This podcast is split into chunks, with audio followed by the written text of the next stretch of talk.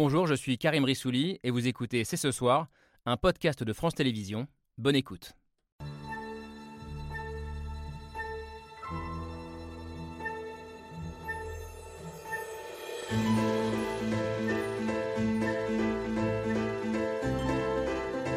Bonsoir à toutes, bonsoir à tous, bienvenue, vous regardez C'est ce soir.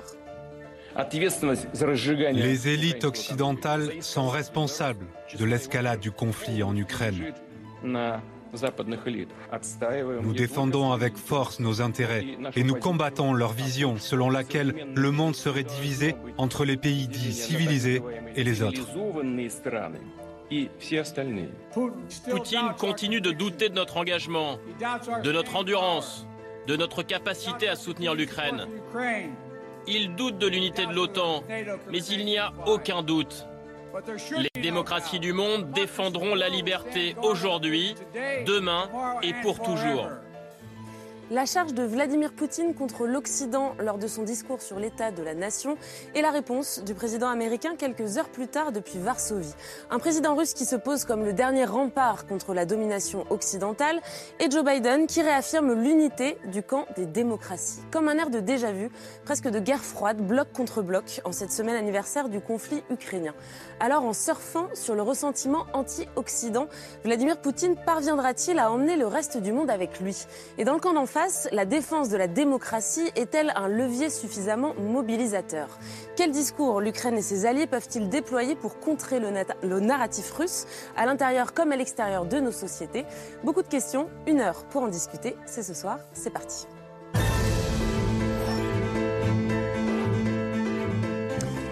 C'est ce soir avec Laure Adler.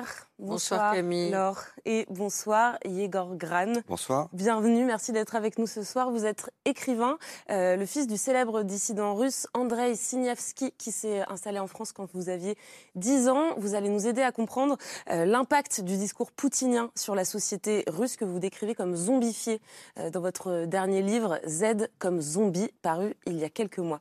À vos côtés, une compatriote, Diana Filipova. Bonsoir. vous êtes vous aussi écrivain vous aussi euh, française d'origine euh, russe, née à Moscou, euh, mais élevée en France où vous êtes engagée en politique, plutôt à gauche. Vous êtes plus optimiste, je crois, que votre voisin. Vous ne pensez pas que le discours de Poutine mobilise toujours dans la société russe. Vous voyez plutôt comme l'acte désespéré d'un président aujourd'hui en difficulté. On nous reviendra et vous nous expliquerez cela. Quel discours les Occidentaux peuvent-ils opposer à Vladimir Poutine? Je posais la question en introduction et je suis curieuse d'avoir votre point de vue, Anna Kowalska. Bonsoir. Bonsoir. Vous êtes euh, journaliste, correspondante de la chaîne polonaise TVN à Paris. Euh, vous avez suivi de près donc le déplacement de Joe Biden à Varsovie aujourd'hui. Euh, la Pologne où toute la société fait bloc derrière l'Ukraine et on se demandera avec vous quels sont les ressorts, quels sont les discours qui ont permis cette unité? Une unanimité contre la Russie qu'on retrouve également dans d'autres pays et dans les pays baltes. Bonsoir, Elsa Vidal. Bonsoir. Vous dirigez la, rédaction en langue russe de RFI. Vous êtes une grande connaisseuse de tout l'espace post-soviétique et vous observez également euh, de près la façon dont le discours de Poutine pénètre nos sociétés occidentale. Il trouve un écho chez nous, euh, mais aussi dans le reste du monde, euh, notamment dans les pays africains. Et vous nous aiderez à y voir un peu plus clair sur ce point, Bruno Tertrais. Bonsoir. Bonsoir. Euh, vous êtes le directeur adjoint de la Fondation pour la recherche stratégique, un spécialiste des crises et des conflits. Et en préparant l'émission, vous nous avez dit, voir dans ces deux allocutions des présidents américains et russes, je vous cite, une démocratie imparfaite attaquée par un fascisme presque Parfait. Euh, voilà, les présentations sont faites, le débat peut commencer. Euh, d'abord, j'aimerais recueillir vos impressions après cette journée où on a entendu ces deux discours. Euh, et je le disais en introduction, cette impression d'un retour en arrière, bloc contre bloc. Est-ce que c'est aussi l'impression que vous avez eue, Elsa Vidal?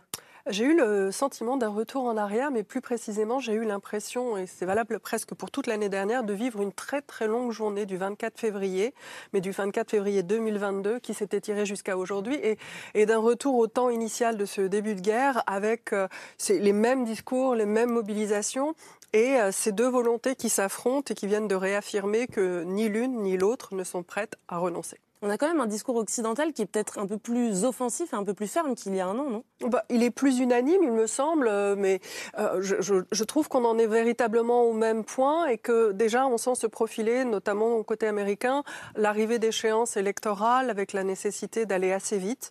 Et euh, en Europe, on a peut-être fini par trouver plus de capacité à parler d'une seule voix, peut-être.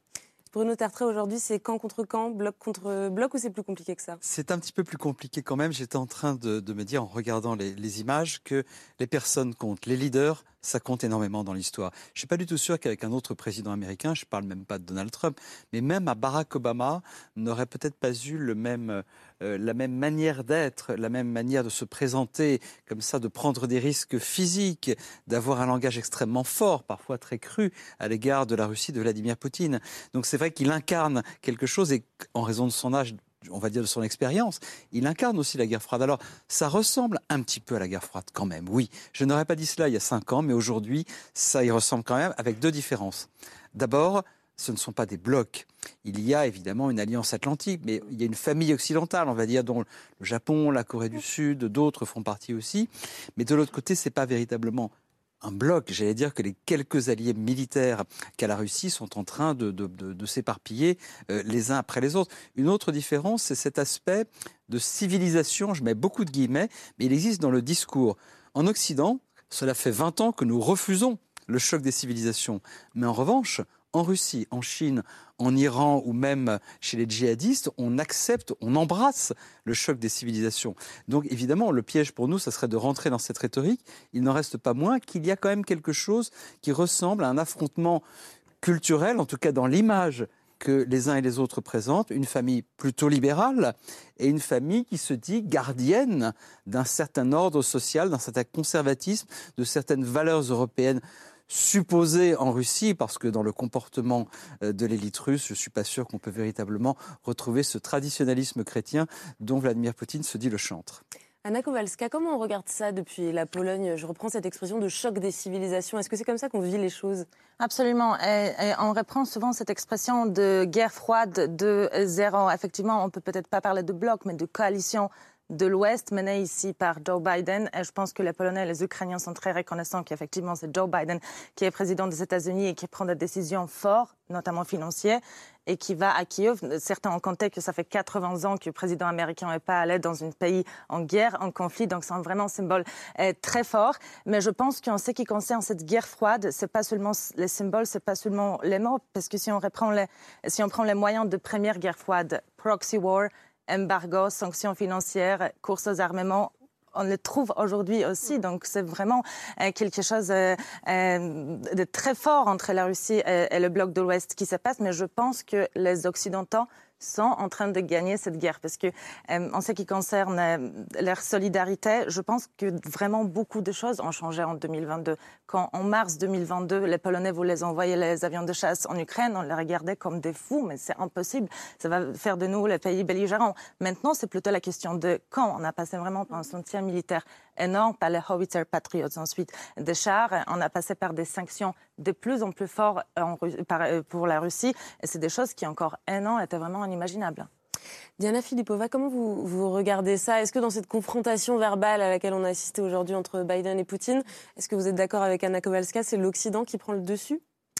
Alors déjà, euh, je pense que Vladimir Poutine euh, se sent euh, dans, une ambiance de confort quand il voit lui-même cette, mise en scène. C'est-à-dire que c'est quelque chose qu'il connaît, c'est de là où il vient, et finalement, pour lui, le retour à cet état des, choses avant la, fin des années 80, c'est peut-être aussi ce qu'il recherchait depuis 20 ans, ce à quoi il préparait la société russe.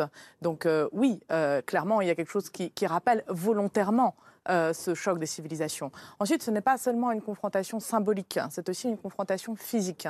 Il y a des corps, des corps d'hommes qui sont à la tribune, et il y a notamment des corps de ce bloc occidental qui se sont déplacés dans la planète. Alors, euh, cela commence avec euh, euh, la venue du président Zelensky en France, à Bruxelles. cela continue avec le déplacement de Biden et même également de la présidente du Conseil, Mélanie, aujourd'hui à Kiev. Donc, tout cela, c'est une, c'est une mise en scène à la fois symbolique mais également corporelle, une mise en scène au sens noble du terme politique d'un affrontement. Et cet affrontement, il est bien sûr sur le terrain. N'oublions pas qu'il y a une guerre et qu'il y a quelque chose qui se passe et qu'on nous rappelle en fait euh, ce déplacement des corps politiques qu'il y a une guerre et qu'elle est extrêmement violente, mais également euh, une volonté de rappeler que euh, du point de vue de, la civilisation des cultures, nous sommes en train de, plus encore, d'assister à une plus grande polarisation des différentes positions. Cela a été très clair dans les discours des, deux, hommes et, et de ces derniers jours. Igor Grant, votre regard sur cette euh, mise en scène de, la confrontation Alors oui, vous avez entièrement raison. Je crois que Poutine voudrait bien qu'il y ait une guerre froide. Parce que qui dit guerre froide dit retour aux frontières de 1981, on va dire, avec une zone d'influence euh, glacée, le pacte de Varsovie, hein, pour, pour faire court, euh, et où en fait l'Union soviétique faisait ce qu'elle voulait. Donc en gros, ce qu'il est en train de faire en Ukraine, ce qu'il voudrait bien faire en Biélorussie, en Moldavie, etc. Euh, donc, euh, donc ça, c'est ce qu'il voudrait. Maintenant, je pense que la réalité est une guerre euh, tiède, quand même. pas chaude, mais tiède, parce qu'il se trouve qu'un pays aux avant-postes subit de plein fouet cette une, une, agression absolument inouïe, subit, défend les valeurs européennes aux premières, aux avant-postes de ça. Euh, nous, nous comprenons bien, nous avons fini par comprendre, en fait, finalement, que, c'est, que l'enjeu, il est bien existentiel pour nous. C'est-à-dire que si l'Ukraine perd, euh, eh bien, euh, le château de cartes va commencer à s'écrouler. C'est-à-dire que ensuite viendra la Moldavie, viendront peut-être les pays baltes, on aura l'Occident sera fracturé, etc., etc. Donc, non, la guerre n'est pas froide, et c'est tant mieux. La guerre est plutôt tiède, et quant au choc de civilisation, ça, on peut encore en, discuter. Et, alors, on va faut, il faut quand même euh, faire attention à la guerre des images, parce qu'il y a aussi une guerre de communication à l'intérieur de ces deux interventions. Et vous avez dit tout à l'heure qu'il y a des corps qui se déplacent. Je pense que c'est très important, mm. ces corps qui se déplacent. Et ce qui est très important, c'est le cadre de chacune de ces interventions. On l'a vu tout à l'heure, on en riait en voyant les images, parce que le corps très raide de Poutine, euh, dans cette atmosphère très grise de bureau, avec beaucoup, beaucoup de chaises vides, et puis le corps, malgré son âge de 80 ans, de Joe Biden, qui est un corps décontracté, sympathique, au milieu d'une foule, le corps qui prend, qui s'expose à, prendre des risques, ben, tout ça, je voulais je voulais savoir à, qui, non, mais... qui s'adressait Poutine. Et, avant de vous entendre sur, sur ça, justement, on va regarder les images du jour pour bien comprendre c'est, ce contraste que vous, vous nous décrivez. C'est l'image du jour. C'est signé Hugo Bernard.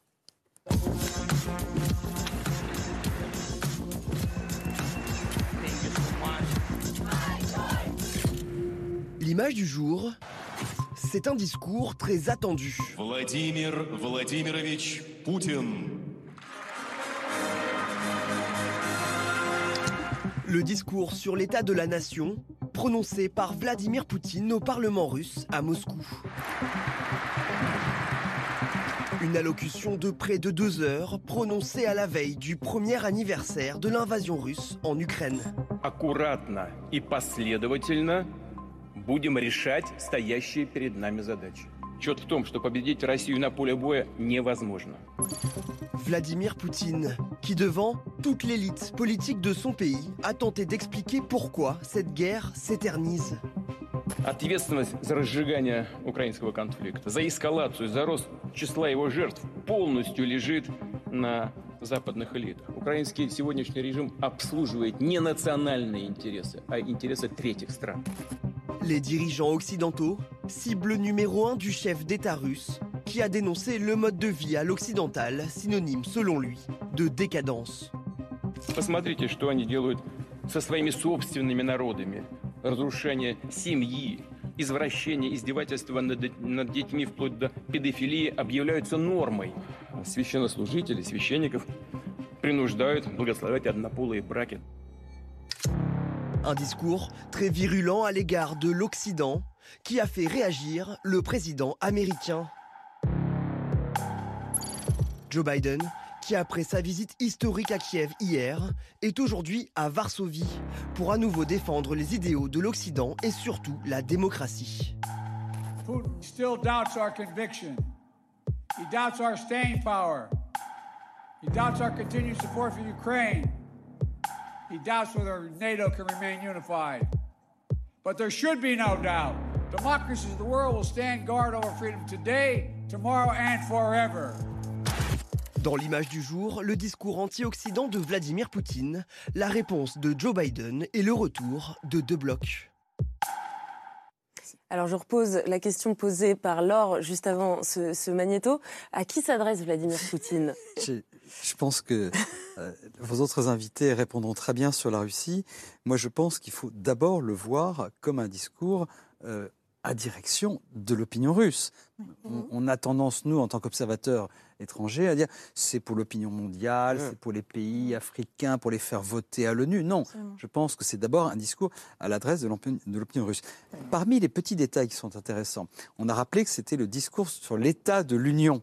Euh, c'est quand même extraordinaire de voir à quel point une partie des institutions et de la culture politique a voulu singer au fond les États-Unis, puisque le, discours sur l'état de l'Union, c'est une invention euh, américaine. Une dernière remarque quand même.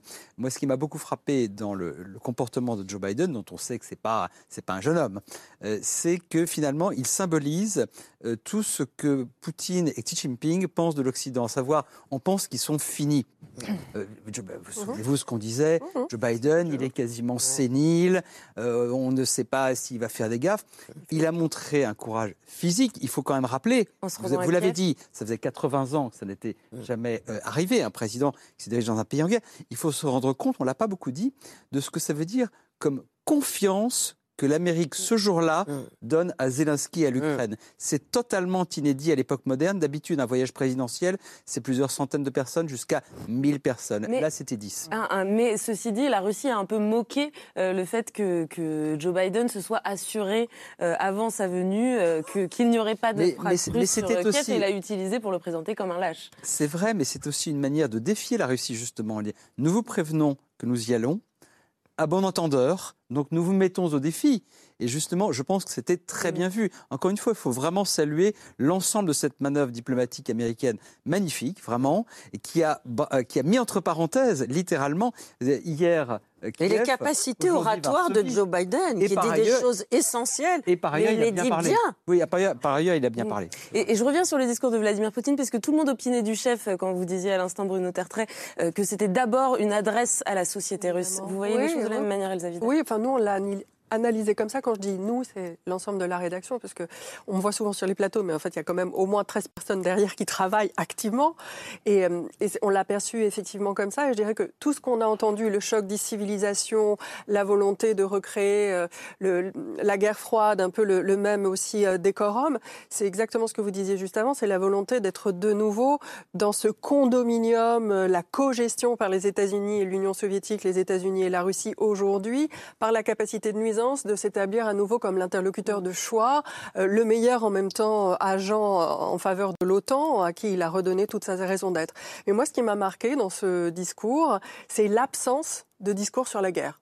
On a parlé de l'Occident décadent, mais on ne parle pas des buts de guerre, on ne parle pas des raisons de la guerre, un petit peu, c'est-à-dire que bon, c'est euh, ça devient extrêmement perturbant, c'est euh, l'Ukraine est occupée par un régime kievien qui est à la solde d'un Occident décadent et donc il faut le libérer. Donc on est de nouveau mhm. retourné dans la Seconde Guerre mondiale. La Russie vient libérer l'Ukraine d'un régime d'occupation. Voilà, là on est sur un, boulevard tout tracé pour une génération de plus de 60 ans, on va dire en Russie, mais rien sur les buts de guerre. En revanche, on entend quand même que les problèmes euh, à la fois d'équipement et euh, de, de, problèmes de, confort matériel des troupes russes ne sont toujours pas réglés. Plus de six mois plus tard, malgré l'implication du président qui dit on a encore des problèmes, il va falloir les régler. Donc que se passe-t-il? Et puis euh, effectivement, alors pour nous, cette mise en scène n'est pas du tout parlante. Elle, nous renvoie, enfin elle est parlante, mais elle n'est pas convaincante. Mais je pense qu'il n'y a pas du tout la même conception du pouvoir. Il y a une vision du pouvoir qui est censée être d'abord éternelle, massive. Elle vous entoure. C'est la Russie qui vous entoure. Ce, palais, euh, cette, forme froide, c'est l'idée de la Russie bien supérieure à tout individu, même le président, qui est seul. Le pouvoir isole, le pouvoir confère une capacité et une qualité tout à fait différentes. C'est l'exacte antithèse de ce qu'est un pouvoir démocratique proche, au service d'une population. Mais le fait que, Vladimir Poutine finalement soit plus attaché à attaquer l'Occident qu'à parler de la réalité de la guerre, est-ce que c'est pas un signe aussi, Diana Filipova, qu'il s'adresse certes aux Russes, mais aussi aux reste du monde, et notamment au reste du monde qui a peut-être euh, eu quelque chose, une revanche à prendre sur l'Occident? Euh, je pense qu'il ne parle pas de la, de la guerre parce qu'il il faudrait dans ce cas qu'il parle des difficultés de la guerre. Il n'a pas forcément envie de le faire dans, dans un discours sur l'état de l'Union. Non, je crois qu'il y a deux choses. Euh, la première, c'est sur la, sur la forme, la manière dont il parle. Alors, pour, euh, pour Igor, qui mm. comprend le russe, et, moi je comprends le russe également, les mots qu'il emploie, même la tonalité, mm. est d'une extrême violence, d'une extrême sécheresse. C'est vraiment un russe d'apparatchik nettoyé de toute euh, tonalité ou douceur littéraire. Hein. Euh, là, on est vraiment dans, le russe de guerre. Hein. Je crois que c'est assez clair. Euh, c'est un peu, d'ailleurs, enfin, c'est assez perturbant. Hein, et, pour, et pour nous qui ne parlons pas russe, comment on pourrait traduire ça en équivalent français C'est un registre de, de langage C'était vraiment un, registre, un registre un peu de rue, vous savez, avec euh, mmh. l'accentuation, euh, euh, les R extrêmement roulés. Enfin, pas vous faire une analyse phonétique, mais en tout cas, un Russe reconnaît tout de suite qu'on est dans, dans, la violence, dans le rapport de mmh. force, et c'est effectivement le, quand même la langue qu'on leur parle depuis 20 ans. Donc, il s'agit de jouer la virilité. La virilité, ouais, que des hommes quasiment dans la salle. Enfin, je, je, ne vais pas vous décrire cette salle. Vous l'avez elle est frappante, elle est parlante. Hein. C'est une salle des années 70. Elle n'a pas bougé. Hein. Vous prenez n'importe quel symposium du parti de l'époque, je pense que du PCUS, vous verrez la même chose, les mêmes couleurs bleu terne. Enfin, il y a des choses peut dire qu'il n'y aura pas le patriarche Non, il n'y aura pas le patriarche. Est-ce qu'on peut dire que c'est aussi quelque part un discours des années 70 à un moment, lorsque Poutine se met à parler de la production de blé, nous allons augmenter la production de céréales, nous augmentons la production d'acier. Enfin, j'avais l'impression d'entendre Plus 200% pour les boulons, bien sûr, bien sûr. C'était exactement soviétique. Il y a une deuxième chose qui est très importante, c'est à qui il s'adresse en Russie. Et là, c'est assez clair et très significatif. Il ne parle plus aux élites de Moscou et de Saint-Pétersbourg. C'est terminé. Vous savez, peut-être on, en a parlé dans cette émission, euh, que euh, pour la conscription, pour la manière un peu de, s'adresser à eux, euh, Poutine et le pouvoir ménageaient l'élite et les enfants de cette élite-là. Aujourd'hui, clairement, nous en parlerons peut-être un peu plus tard, quand il parle des traîtres, des traîtres qu'ils allaient, identifier mais pas chasser. C'est un peu obscur, un peu bizarre. Euh, ils s'adressent là à, tous ceux qui ne sont pas, ne soutiennent pas euh, la guerre euh, à Moscou et à Saint-Pétersbourg. Donc il leur dit bon, vous, de toute façon, c'est terminé, vous êtes tous partis, vous ne me soutenez pas, je ne veux pas vous parler. Vous êtes des traîtres et c'est sur votre conscience, ce sera sur votre conscience. il parle à ceux qui le soutiennent toujours, c'est-à-dire à la Russie des villes moyennes, à la Russie des provinces, ceux en fait qui sont la cible de la propagande perpétuelle hein, qu'il déroule à la télévision et qui s'est encore durcie en un an. Elle est encore plus mm. terrifiante qu'avant. Et cela, ils, ils, leur disent qu'ils ont envie d'entendre, d'où ce discours de politique intérieure, véritablement. vous voulez dire qu'il y a une société civile qui n'écoute pas Poutine, alors? Oui. Alors, elle écoute Poutine, mais elle a absolument tout, euh, tous les, tout, Parce que nous, on n'a pas cette idée-là. Il y a énormément de. alors, il y a euh, des gens qui sont condamnés en ce moment, hier, non, ce matin, deux hommes qui ont été condamnés de la région de Belgorod parce qu'ils ont euh, procédé à des actes de sabotage pour empêcher euh, le départ de trains militaires en direction de l'Ukraine. Les journalistes qui, à plusieurs reprises dans leurs émissions, ont parlé de guerre ou ont euh, critiqué la politique. Il y a tout un réseau en fait de mouvements antifascistes qui procèdent à des, des incendies volontaires de centres de recrutement. Il y a également la résistance au sein de l'État contre le pouvoir exécutif, contre un mouvement que moi j'ai tendance à appeler de cannibalisme. En fait, euh, le pouvoir exécutif, politique, euh, s'en prend à la, règle et à la loi russe, ne l'applique pas, même quand il les dicte. Et à l'intérieur de ce système, il y a euh, en fait des, fonctionnaires qui entendent résister, et notamment le parquet. Le parquet conteste régulièrement des décisions des organes politiques, a réussi à renvoyer chez eux plus de 9000 hommes qui ont été indûment mobilisés.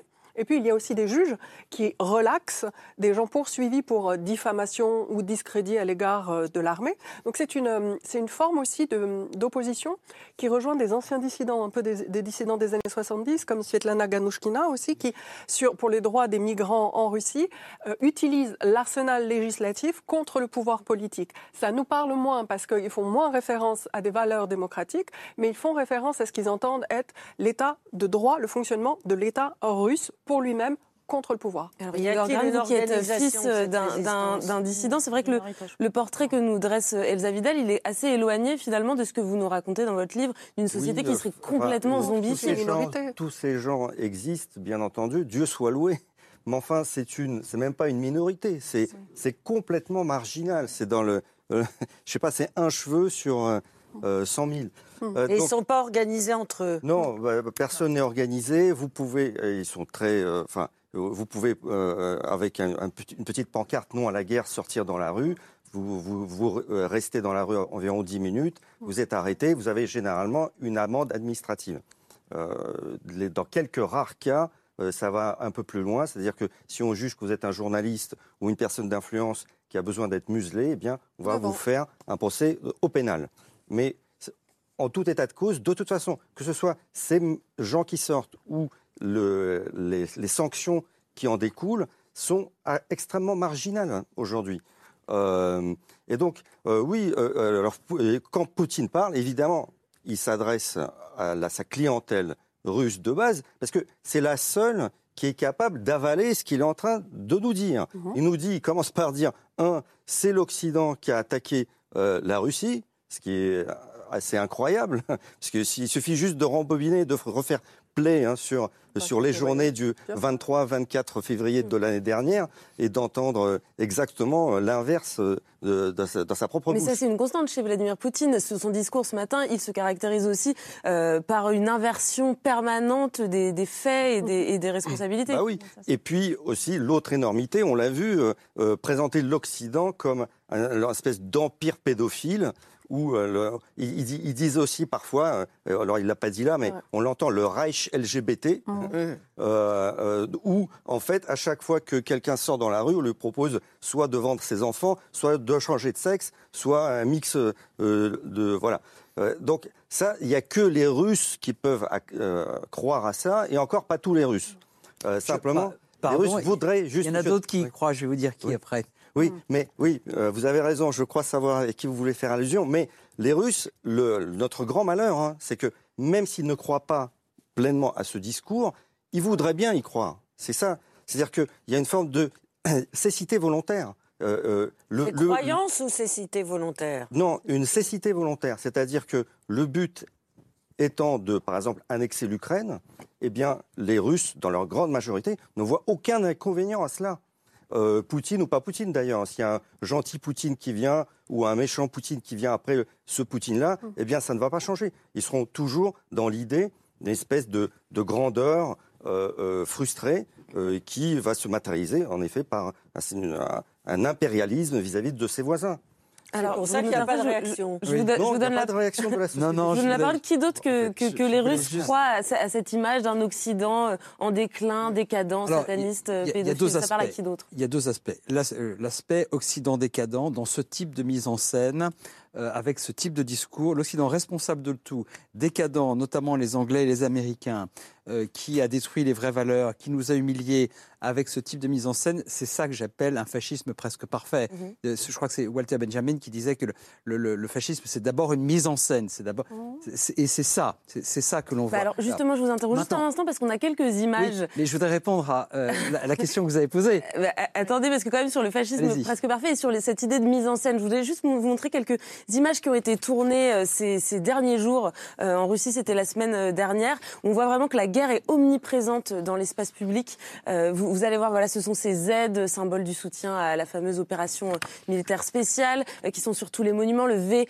de la victoire pour la victoire. Ensemble, ce sont les enfants qui s'amusent à apprendre à conduire des tanks et, et à manier des, des armes. C'est ça que vous appelez, Bruno Tartré, un fascisme presque parfait, la mise en scène? Vous ajoutez justement l'élément qui manquait, qu'on voit un petit peu ici, mais euh, tous nos invités le, connaissent très bien, c'est les milices d'enfants, littéralement, en uniforme, qui ont été constituées il y a, une dizaine d'années, y compris des milices des, jeunesses poutiniennes, si vous voulez. Mais pour répondre à Igor, mais je sais que Igor connaît la réponse, ce discours-là, il a un écho, notamment dans une partie de la droite républicaine aux États-Unis, une partie significative, pour laquelle je, tiens, je pèse mes mots, le Parti démocrate, c'est un parti pédophile. Mmh. C'est une grande conspiration de Hillary Clinton à Joe Biden où euh, les enfants sont des jouets sexuels. Vous faites référence aux théories QAnon euh, qui Oui, tout à euh, fait. le problème, c'est que QAnon aujourd'hui est au Congrès. Il faut quand même le rappeler. Il y a quand même une petite frange non, non négligeable de cette mouvance QAnon qui est aujourd'hui élue au Congrès des États-Unis. Certains des élus de 2022, aujourd'hui, tenaient des propos extrêmement proches de ceci. Donc, c'est vrai, je sais qu'Yegor le savait, c'est vrai que ce discours-là, auprès d'une partie de l'ultra-droite américaine et européenne, et européenne, il a un certain, écho, certain écho. Ça peut nous paraître fou, mais il faut le savoir. Et Anna Kowalska, comment il a entendu ce, discours en Pologne? Mais Justement, ce qui est très intéressant, c'est que d'habitude, on suit de très près ce que dit Vladimir Poutine, justement par peur de menaces et de l'escalade de conflits, mais pas du tout aujourd'hui, peut-être parce que Joe Biden était à Varsovie, mais aussi parce qu'on vite, euh, on a vite compris que, euh, en fait, il dit la même chose depuis des années, qu'aujourd'hui, c'était un discours finalement classique, anti-occidental, très pro-russe, en prouvant que tout va bien en Russie, les sanctions ne marchent pas, et la grand-mère Russie va aider les soldats au front et payer les familles euh, qui en ont besoin. Euh, donc finalement, discours un peu classique. Une chose peut-être intéressante, euh, la question de nucléaire, que la, Russie va suspendre sa participation dans un accord nucléaire avec les États-Unis. Mais ce qui est intéressant dans tout ça, c'est que c'était un discours tellement surréaliste, tellement absurde, plein de mensonges, que on espère, en tout cas en Pologne, je pense qu'en Pays-Bas peut-être aussi, que ça va jouer encore une fois sur le soutien des Occidentaux vers l'Ukraine. On va comprendre que négocier avec Vladimir Poutine, après tout ça, ce qu'il dit, alors qu'on voulait, je le rappelle encore il y a un an, négocier avec Vladimir Poutine en l'appelant presque toutes les semaines, euh, que finalement, c'est pas une personne avec euh, qui on peut négocier, que la, la seule solution maintenant, c'est la victoire juste en Ukraine et qu'on ne peut pas trouver une solution politique, en, en, tout cas en ce moment. Mais la question que je me pose, c'est aussi comment est entendu en, en Pologne euh, ce discours de Vladimir Poutine euh, très viriliste, de défense de la société traditionnelle, anti, euh, je mets des guillemets, idéologie LGBT. Est-ce que ça, c'est pas aussi des discours qui peuvent avoir un certain écho dans la bah société Justement, je voulais dire partout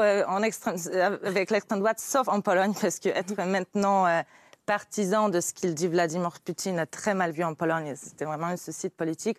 Mais effectivement, en écoutant Vladimir Poutine, on avait l'impression que certains mots sont les mêmes mots qui sont utilisés par les partis d'extrême droite, notamment en Pologne. Donc on se retrouve au même niveau sans, sans pourtant l'avouer qu'on est au même niveau, Et même ligne éditoriale. Va-t-il permettre une évolution de la société polonaise vers plus de démocratie et de reconnaissance des droits des femmes? Ça, c'est une question qu'on se pose tous aussi. Je ne sais pas, je l'espère. Il y a des élections qui viennent en octobre 2023 et pour l'instant, ça a l'air justement d'aller dans cette direction, direction plutôt démocratique. Elsa Vidal. Oui, moi, je, je, réagissais, je réfléchissais à, à cet appel euh, finalement au conspirationnisme. Je pense qu'une des constantes aussi de, des discours de Vladimir Poutine, c'est qu'ils arrivent à s'établir à un niveau sémantique très très vague, très très euh, fluide, qui permet en fait d'appeler à une multitude de, de, publics. Et en Europe, notamment aussi en France, ça, ça va euh, effectivement à la rencontre aussi d'une partie de l'électorat qui, qui, qui, a le sentiment que les dirigeants en France aujourd'hui ne dirigent pas pour eux, euh, que, que l'avenir de la France se dessine un peu à contrario de leurs propres intérêts et qu'il y a un modèle alternatif développé par euh, la Russie, mais par d'autres pays également, où euh, le recours à la force est légitime, où le droit se fonde dans la force, où il y a une espèce de naturalité, la nature est injuste, nous devons sélectionner les plus forts, et à contrario, le, le mouvement démocratique est perçu comme faible et décadent, puisqu'allant à l'encontre d'une sélection naturelle. Mais ce que nous avons démontré l'année dernière à grand renfort de difficultés, euh, de manière octante, avec beaucoup euh, de, problèmes sur le chemin, c'est que non, en fait, la démocratie, c'est certes plus lent, c'est moins brutal, mais il y a une chance pour une forme d'unité et de une unité et une détermination qui peut-être ne, fait pas étalage de force, mais qui est capable de s'opposer à la force et qui peut-être aussi n'exclut plus le recours aux armes, ce qui est voilà le retour de la guerre comme question pour les démocraties. Mais euh, ouais, mais ceci dit, ce, clin d'œil aux complotistes, il peut mhm. parler effectivement euh, euh, aux Américains adeptes des théories de QAnon. Il parle aussi au sein de toutes les sociétés occidentales à, à, la frange de de, de, de, la société qui croit à ces théories du complot. Et je voudrais juste citer Vladimir Poutine ce matin qui dit donc qui parle, qui fustige non pas les peuples occidentaux mais les élites occidentales, ce qui je pense est une distinction importante, qui dit l'Occident ment à son propre peuple.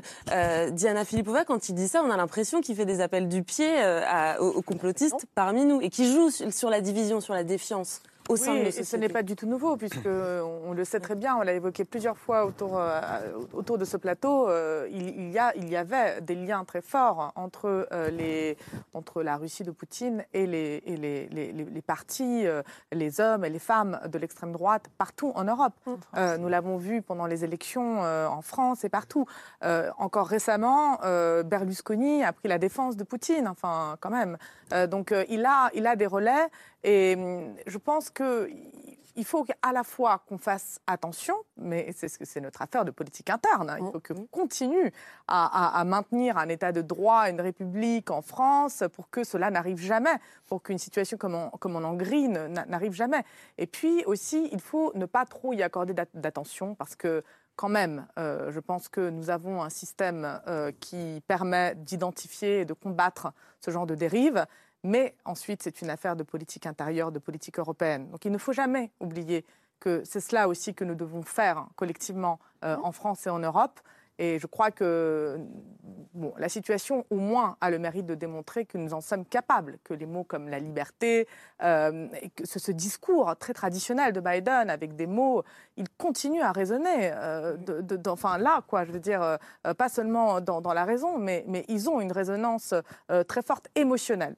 Et c'est ça qui est important, parce que la démocratie ne peut rien sans un attachement émotionnel et un désir euh, du peuple. Voilà. Et Vidal, vous voulez juste sans monopoliser la parole très brièvement, que je pense qu'il faut aussi rappeler assez rapidement euh, euh, pour les, pour les téléspectateurs français et puis aussi pour le public russe, c'est que ce discours sur l'hypocrisie des élites, les élites européennes, démocratiques, complètement en fait servant l'argent et et, trompant leur peuple.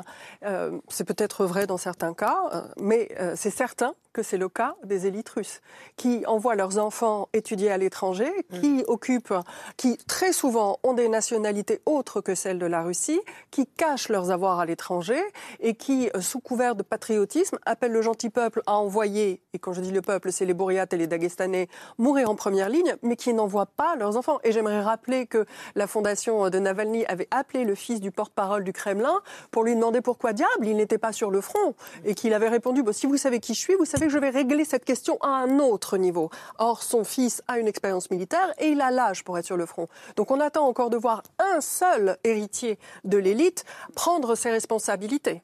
Oui, d'autant plus que euh, nous avons appris aujourd'hui que la prochaine conscription allait euh, recruter parmi les étudiants. Hum donc là, euh, nous n'en avons pas encore parlé, mais il y a quelque chose. Là, pour le coup, on franchit un autre niveau en Russie. Parce que jusqu'alors, pour vous expliquer, euh, les, enfants, les garçons qui rentrent dans le système euh, d'éducation supérieure sont exonérés, enfin en tout cas sont, écartés de la, de, la conscription de façon un peu automatique. Donc là, euh, quand je vous disais tout à l'heure qu'il il dit, il s'adresse indirectement aux élites moscovites et saint-pétersbourgeoises, pas celles qui ont leurs enfants à l'étranger, parce qu'eux, ils ne vont pas aller euh, se faire recruter, mais à cette classe moyenne, en fait, mm.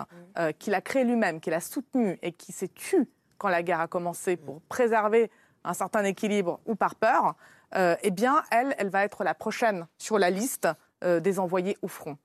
Et là, alors, je ne sais pas ce qui va se passer, mais s'il doit y avoir quelque chose comme un renversement de soutien ou un déséquilibre interne en Russie, le fait de frapper les garçons des classes moyennes moscovites et saint-pétersbourgeoises, ça, ça peut jouer un rôle. Alors, en, tout cas, ce qu'on n'a pas vu pour l'instant, c'est ce que certains annonçaient au début de ce que Poutine avait appelé l'opération spéciale, c'est-à-dire une sorte de syndrome de l'Afghanistan où on aurait vu les fameux cercueils de fer rentrer et les mères pleurer publiquement, et ceci euh, aboutissant à une dénonciation de la guerre. On l'a pas vu. Et ce que l'on voit, mais là sous votre parce qu'on n'a peut-être pas vu les cercueils d'ailleurs. Non, non, c'est pas ça. Ils rentrent pas. C'est parce qu'ils ne rentrent pas les cercueils. Donc Svetlana Alexievitch qui avait écrit ce livre, Les cercueils de zinc. Il n'y a même pas de cercueil. On oui, peut mais il y a une autre, il y a une autre, il y a une autre dynamique également. En même temps, il y a aussi le fait que dans une partie de la Russie, je dis bien une partie, vous me direz laquelle exactement, mais je sais que dans une partie de la Russie, les morts, au contraire, conduisent à accroître le soutien. C'est une réaction extrêmement classique dans, ah. dans tous les conflits, malheureusement. C'est-à-dire que pour pouvoir, pour pouvoir, justifier a posteriori la mort terrible euh, d'un enfant, euh, d'un fils euh, qui, qui, qui, qui, est parti dans une guerre absurde, eh bien, il y a une sorte de mécanisme de défense psychologique qui se met en place et qui fait que on a un désir de vengeance. pas tout le temps et pas partout. Non, non, mais justement, je suis, en train, je suis absolument. Je suis en train de dire ce que l'espoir que pouvaient avoir certains d'une réaction naturelle de la société russe qui se serait mobilisée pour une guerre absurde est partiellement, malheureusement, compensé par ce désir de vengeance, de ressentiment contre l'Ukraine qui n'était pas euh, un ennemi, mais qui est en train d'en devenir un. Et malheureusement, cette mécanique-là, je l'ai vue dans nombre de conflits. Il y a quand même deux, points. Nous, les armes que nous avons, euh, il y a quand même deux armes que nous avons dans cette, dans cette bataille euh, d'idées, finalement. Il y a d'abord exposer l'hypocrisie ça, Elsa en a parlé tout à l'heure, mais exposer l'immense hypocrisie de ce discours qui prétend être un discours noble, de, fondé sur des valeurs morales, etc., euh, vous l'avez, vous l'avez dit Elsa, c'est un discours totalement hypocrite. Le deuxième point, c'est quand même important, et là je reviens à ce que disait Diana tout à l'heure, euh, il y a euh, la passion nationaliste, on peut lui opposer la passion démocratique. Mhm. Dans cet Occident que l'on disait repu, fatigué, usé, qui ne pense qu'à la consommation, soit dit en passant, les, les, élites russes pensent tout autant, sinon plus, à la consommation que, que, les, que les élites occidentales, il y a ce renouveau de la passion démocratique, de la passion de la liberté, que les Ukrainiens en première ligne, les Polonais aussi, et d'autres nous montrent comme exemple. Et ça, nous, nous, sommes un petit peu à l'arrière en tant que Français, mais je crois que c'est avec ce type d'émotion positive et de passion positive que nous pouvons retrouver justement une légitimité euh, de ce combat et une force pour le défendre. Et vous dites que la Pologne est, un peu en avance sur d'autres pays euh, d'Europe, justement en termes de, passion euh, démocratique, d'élan démocratique depuis le début de, cette guerre. Comment est-ce que, vous regardez ça justement de, de Pologne? Est-ce que nous, en Europe de l'Ouest, on a encore du mal à se passionner euh, de, voilà, pour faire face euh, de Absolument, mais je pense que euh, les choses changent à l'Occident et ça se voit dans les discours. On était très choqués par certains discours au début de la guerre, justement, d'essayer de négocier avec Vladimir Poutine les armes qui n'arrivent pas aussi rapidement qu'on le devrait. Nous, on était vraiment choqués. Mais ça vient du fait qu'en serrant beaucoup plus compte, je pense, de la menace de la Russie, parce qu'on l'a vécu. Vous savez, dans notre, je pense que ah vous êtes les voisins, vous. Dans les pays baltes, on peut peut-être pareil, mais dans notre partie d'Europe, souveraineté ça veut dire liberté vis-à-vis de la Russie. On n'avait pas d'autres ennemis dans l'histoire. Et c'est la raison pour laquelle, depuis le début, les Polonais étaient vraiment très pro-ukrainiens, continuent à l'être et pousse vraiment à l'arène internationale d'exclure la Russie de euh, tous les accords possibles et vraiment d'exclure euh, la parole de Vladimir Poutine. C'est la raison pour laquelle euh, aujourd'hui, peut-être, on ne l'a pas vraiment montré à la télévision en Pologne. Parce que les Polonais pensent que c'est vraiment tout juste pas la peine de l'écouter Vladimir Poutine et plutôt vraiment se concentrer sur l'aide à l'Ukraine, à la fois militaire, à la fois euh, internationale. Et il pousse vraiment pour euh, accélération de tous les processus de paix, notamment processus aussi euh, d'accès de l'Ukraine à l'Union européenne. Igor Gran, est-ce que cette passion démocratique qu'évoquait à la fois Diana Filipova et Bruno Tertrais, est-ce que c'est un ressort suffisamment puissant à vos yeux en Europe occidentale aussi puissant, j'ai envie de dire, que les affects beaucoup plus négatifs que mobilise euh, Vladimir Poutine, euh, qui, que sont le ressentiment, euh, la peur, voilà, la, peur de. Alors oui, évidemment, évidemment, il y a des gens qui sont passionnés de démocratie et qui sont la majorité, heureusement.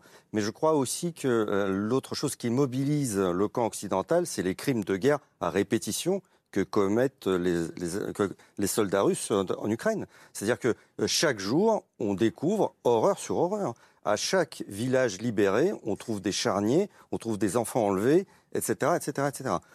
et avec une sorte de systématisation du crime de guerre.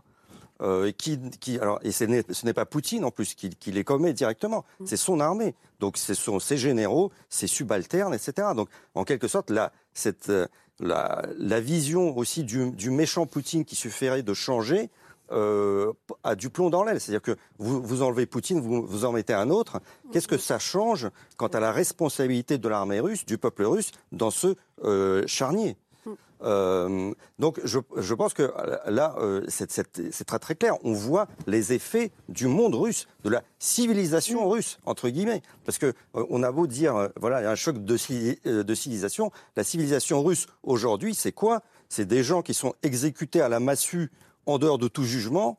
C'est des soldats sous-équipés qui sont envoyés à la mort dans des espèces de, de, de vagues euh, euh, comme on faisait euh, pendant la Seconde Guerre mondiale avec impossibilité de, de reculer. c'est des combattants qui sont recrutés dans des prisons, etc. etc. Donc, civilisation, où elle est. mais, ce que répondent les pro-russes, euh, et ce qu'a ce, ce qu'a aussi repris Vladimir Poutine, ce matin dans son discours, c'est euh, que l'Occident balaye devant sa porte. Il a fait euh, référence notamment à la guerre, euh, à la guerre d'Irak. Euh, c'est la réponse habituelle. C'est un grand classique de la Poutinie, hein, mm. du relativisme historique. On met tout sur le même tableau. Certes, mais comment est-ce qu'on contre ce relativisme en tant que... Mais tout simplement en ouvrant les yeux sur, sur, sur ce qui se passe aujourd'hui. Euh, euh, pas il y a 20 ans, pas à 50 ans, etc. juste, juste aujourd'hui, euh, quand on voit les, les, les crimes de ce qu'est le monde russe, de ce qu'est cette espèce d'ordre russe que l'on veut imposer à l'Ukraine et puis plus largement ensuite à l'Europe entière. Parce qu'encore une fois, on est, on est, on est, on est la cible suivante. Diana Filipova et Elsa Vidal juste après. Très rapidement, et même sur la capacité à reconnaître ses erreurs et se plonger dans son passé et dire cela a eu lieu, nous avons commis par, le passé un crime. C'est quelque chose que les sociétés démocratiques non seulement savent faire, c'est ce qu'elles doivent faire, c'est le devoir de mémoire et le devoir de reconnaître l'héritage pour ne pas être déterminé par cet héritage. Et ça, c'est quelque chose. Et alors là, moi, j'ai beaucoup de mal à parler voilà, de civilisation russe parce que c'est quand même encore. Euh, il y a encore des factions multiples mm. qui, qui, ne sont pas forcément toutes sur le même plan.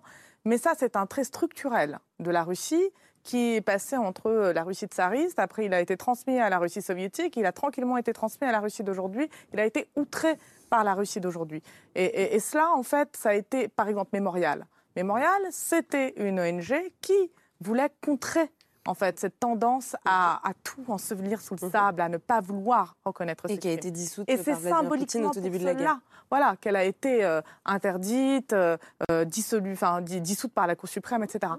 Donc il y a quelque chose là-dedans qui est absolument euh, fondamental et qui, qui va devoir être un jour réglé. Mhm. Et ce n'est pas une affaire de six mois, quoi, ni d'un an. C'est et, et, à ce sujet justement, même si c'est une initiative ultra minoritaire, mais à Varsovie s'est ouvert hier le congrès des députés du peuple. Donc ce sont des anciens élus russes d'opposition opposés à la guerre actuelle qui euh, essayent de s'unir, puisque toutes les oppositions sont généralement divisées, surtout quand elles sont en exil. Ils essayent de s'unir et dans leur programme pour un futur en Russie, il y a la lustration, il y a l'ouverture des archives, la reconnaissance des crimes tant russes que soviétiques. Et je pense qu'effectivement, il y a ce, problème-là, reconnaître la responsabilité. Et de notre côté, dans nos sociétés euh, civiles, si l'on veut pouvoir aller à la rencontre de ceux qui euh, nous opposent les crimes des États-Unis globalement pour euh, soutenir la Russie, on peut aussi proposer une voie intermédiaire qui est celle des sociétés civiles qui disent mais absolument, on condamne les crimes qui ont été réalisés en Irak. Oui, peut-être l'Irak aurait vocation à demander un tribunal spécial international pour les crimes commis sur son sol, ça ne nous empêche pas ou ça ne nous oblige pas à cautionner une énième violation du droit qui se ferait en raison d'intérêts, non pas de la Russie d'ailleurs, puisque ne confondons pas le gouvernement actuel en Russie avec la Russie si cette chose existe. Mm. Donc attention de ne pas se jeter dans les bras de Vladimir Poutine pour pouvoir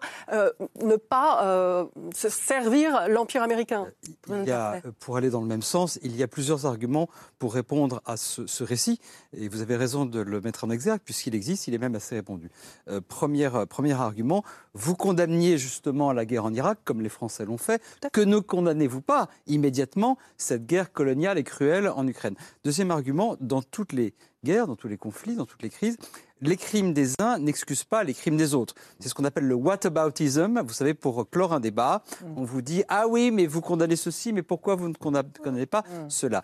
Troisième point, comme l'a très bien dit Diana, l'énorme différence entre les sociétés libérales et les autres, c'est que imparfaitement, elles savent apprendre leurs erreurs, reconnaître leurs crimes et essayer de les réparer et d'en apprendre. Et ça, c'est quelque chose qui caractérise véritablement la Russie d'aujourd'hui. La Russie d'aujourd'hui, c'est exactement le contraire. Dernier point qui est important il y a quand même une différence majeure, morale et juridique, c'est que dans une société libérale, en opération militaire, on ne tue pas délibérément des populations, civiles. Attention, les crimes de guerre individuels, les bavures ignobles, ça existe partout, mais la stratégie des pays comme les États-Unis, la France, Israël ou d'autres n'est pas de tuer délibérément des civils. On essaye toujours de minimiser au maximum. Il y a des règles de droit pour cela les pertes civiles. Et c'est une différence philosophique, légale, morale, euh, juridique extrêmement importante. C'est pour ça quand on dit il est légitime de penser aujourd'hui à l'Irak puisque c'était il y a exactement 20 ans.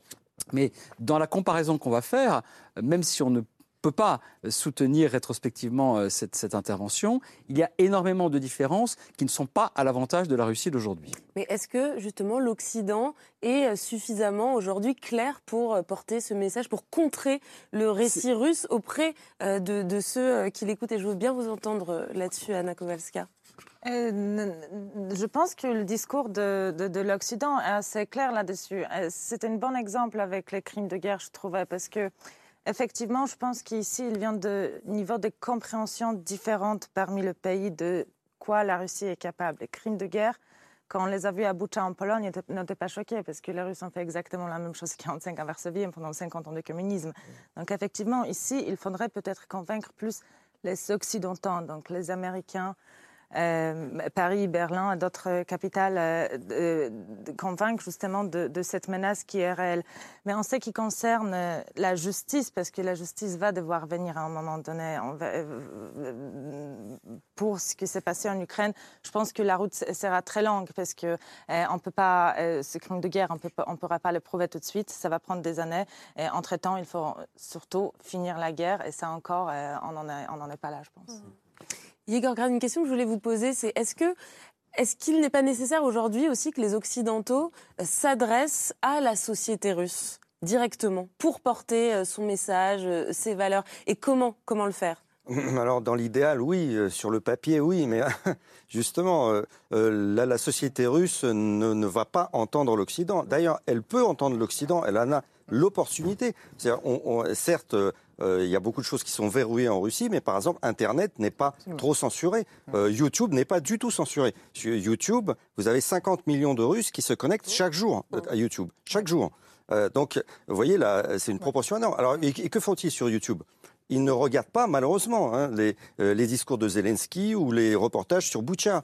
Non, et ce qu'il regarde, c'est un peu comme nous, des, euh, comment soigner son chat, voilà, euh, un vieux film romantique, etc. Et aussi les discours pro-Poutine qu'il retrouve sur, sur, YouTube. Donc vous voyez, en fait, euh, c'est là le, notre malheur. Notre malheur, c'est que la société russe aujourd'hui, dans sa majorité, mais pas tous bien sûr, mais dans sa majorité, ne veut pas voir les, les crimes de guerre commis par les Russes, ne veut pas accepter euh, l'idée que l'Ukraine puisse être indépendante, euh, tout cela finalement leur convient très bien. Euh, alors pour, des raisons multiples. La première étant cette espèce de, rêve de grandeur absolument fantasmé, hein, de retour à un passé imaginaire qui n'a jamais existé, hein, de, grandeur de la Russie.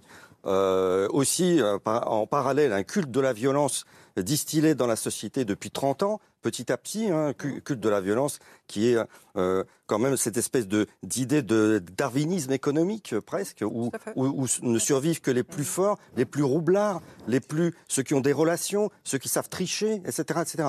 Euh, euh, c'est des bandits, quoi, culte des bandits. Le, culte, de la société. Alors, pas vraiment du bandit directement, mais de celui qui, qui sait manipuler les gens, de celui qui, qui a, qui a de l'entre-gens, de celui qui, voilà, qui se débrouille au détriment du faible, au détriment du naïf.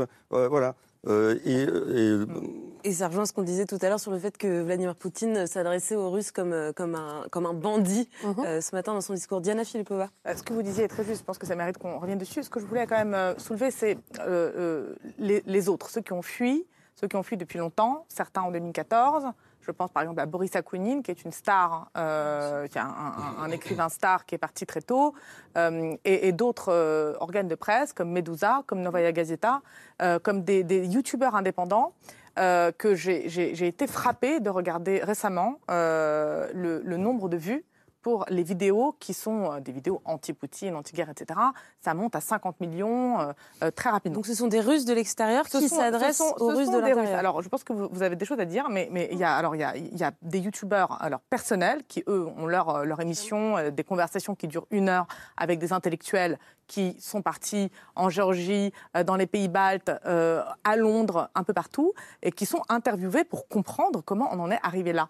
Et c'est alors c'est passionnant, c'est très approfondi, c'est impitoyable avec ce qui s'est passé en Russie. Je pense qu'ils sont encore plus impitoyables avec la raison pour laquelle leur pays en est arrivé là euh, que nous aujourd'hui. Et elles sont regardées, elles sont écoutées parce que ces, millions de vues, ils viennent pas. Euh, elles sont russes, quoi. Elles sont même pas forcément sous Donc il y a des gens qui, qui, se. Donc la question c'est qu'est-ce que, est-ce que cela va créer quelque chose? Est-ce que cela va entraîner un, éveil de la société russe? Mais c'est pour cela, et j'aimerais vraiment euh, dire un mot là-dessus, euh, il ne faut pas oublier que ces dissidents, ces personnes qui travaillent à une autre Russie, euh, qui travaillent depuis longtemps à une autre Russie et qui sont aujourd'hui partis, on doit les voir non pas comme finalement des immigrés un peu mous souvent, mais comme de potentiels relais pour l'avenir. Parce qu'il y aura un avenir, et alors dans ce cas-là, sinon ça ne sert à rien d'en parler, il y aura peut-être un avenir, pas demain, pas après-demain, mm. dans des années où la Russie ne sera plus cette Russie-là. Et il faut s'appuyer aussi sur toutes ces forces vives qui sont aujourd'hui très jeunes. Ce sont des gens qui ont 20 ans, qui ont 25 ans, qui sont vraiment imprégnés d'Europe, d'une culture européenne et démocratique, qui pourraient servir de relais pour faire revenir euh, comme dans les années 90, bon, avec peut-être plus de succès, cette culture démocratique, cette passion démocratique en Russie. 100% d'accord, absolument. Et je trouve que, les, en tout cas, les, très souvent, les dirigeants français ne sont pas intéressés à les connaître parce que personne ne veut changer les réseaux euh, de travail avec la Russie parce que ça demande un travail faramineux et personne n'a envie de refaire ça, hein, parmi, je pense, les dirigeants français. Mais une chose aussi que je voudrais dire, c'est que la Russe de l'histoire, pour moi, elle est vraiment extrêmement perverse. C'est que en ayant déclenché cette guerre, en ayant euh, finalement euh, provoqué un sentiment de rupture, même parmi dans la population, en ayant laissé les gens quitter le pays, de fait, il y a une épuration de la population russe qui s'est faite. Et ceux qui restent, ceux qui restent sont ceux qui sont d'accord pour rester, pour souffrir, pour mettre en œuvre des stratégies d'évitement de survie, de débrouillardise, tout ça. Mais ceux qui restent maintenant sont infiniment plus corvéable que les autres. ça, me fait, partie de votre réflexion. bien sûr, mais là encore, mm. moi qui suis plus, plus comparatiste mm. qu'expert de la Russie, cela me rappelle ce que j'ai vu dans d'autres pays, par exemple la Syrie, l'exemple le plus récent. La Syrie dans lequel Bachar el-Assad a été ravi de voir partir tous ceux qui pouvaient être des dissidents, mhm. tous ceux qui pouvaient lui poser problème, enfin seul, pourrait-il dire. Et je pense que Poutine, je vois très bien ce que veut dire Elsa Vidal, c'est quelque chose de très propre au dictateur. On préfère, quand on n'est pas dans un État totalitaire au sens strict du terme, où là on verrouille les frontières, parce que la Russie est peut-être un pays fasciste, mais en tout cas n'est pas un pays totalitaire, certainement pas.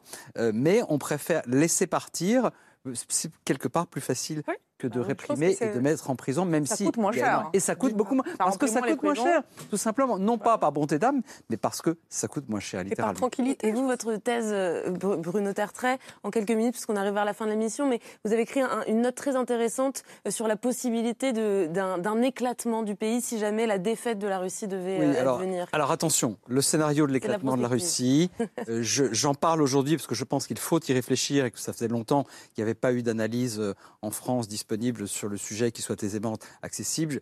Je crois que, premièrement, ça n'est pas un scénario probable et deuxièmement que c'est un scénario dangereux. Je voudrais surtout pas rapidement de quel scénario il s'agit. C'est le scénario par lequel, à la suite de ce qui serait perçu comme une défaite, euh, militaire sévère euh, de, en, Russie, le pouvoir s'effondre parce que les pouvoirs en apparence les plus résistants peuvent être aussi euh, ces fameuses verticales du pouvoir, elles peuvent s'effondrer extrêmement rapidement. Ce château de cartes pourrait s'effondrer. J'exagère un peu en parlant de, de château de cartes, mais ce qu'on a vu, c'est qu'après chaque grande défaite militaire, les empires, et c'est vrai pour la Russie aussi, les empires s'effondrent. Ça ne veut pas dire que la Russie s'effondrerait pour toujours, mais le, le chaos et effectivement la désagrégation, j'allais dire politico-administrative du pays, est un vrai scénario possible.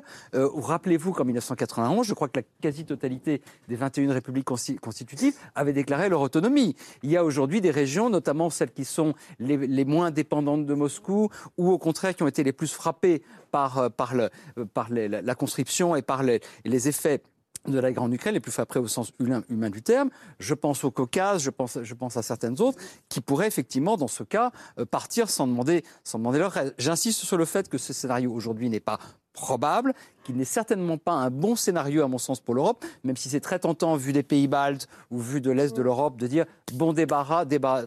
Mais je crois que ça peut être un scénario dangereux.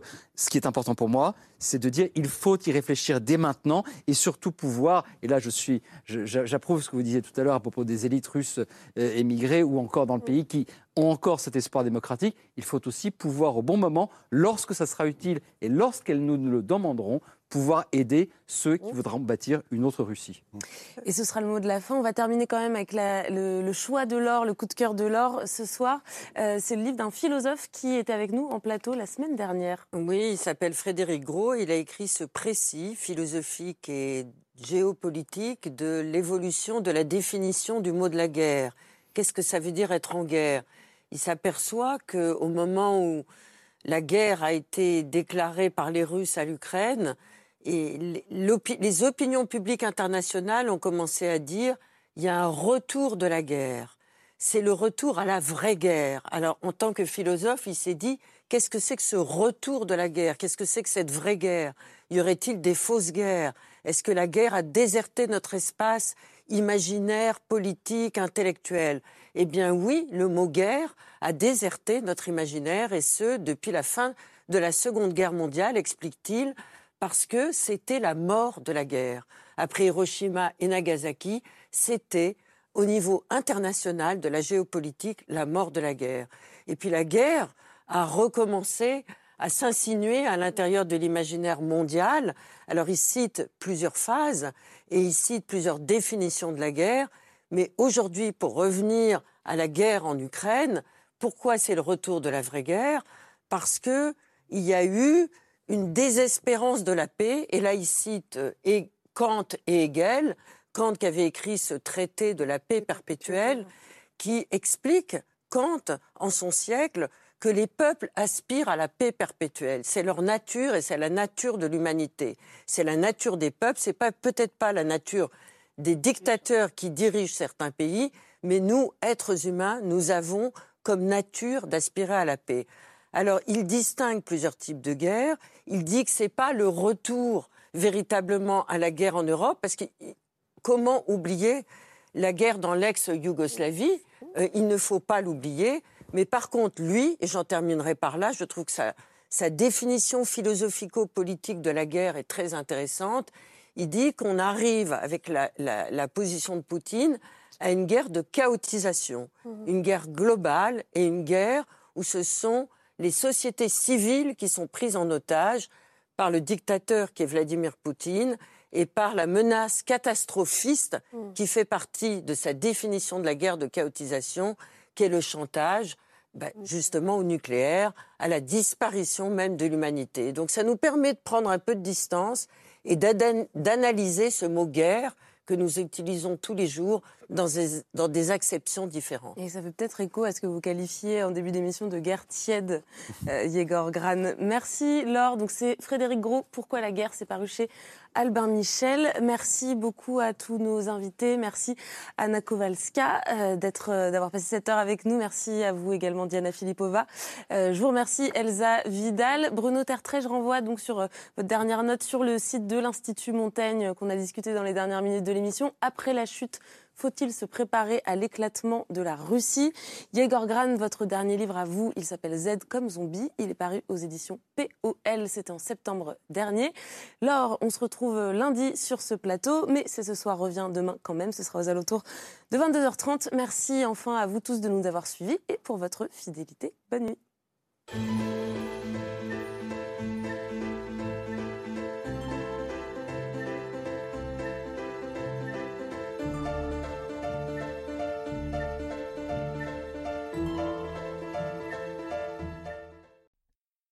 C'était C'est ce soir, un podcast de France Télévisions. S'il vous a plu, n'hésitez pas à vous abonner. Vous pouvez également retrouver les replays de l'émission en vidéo sur France.tv.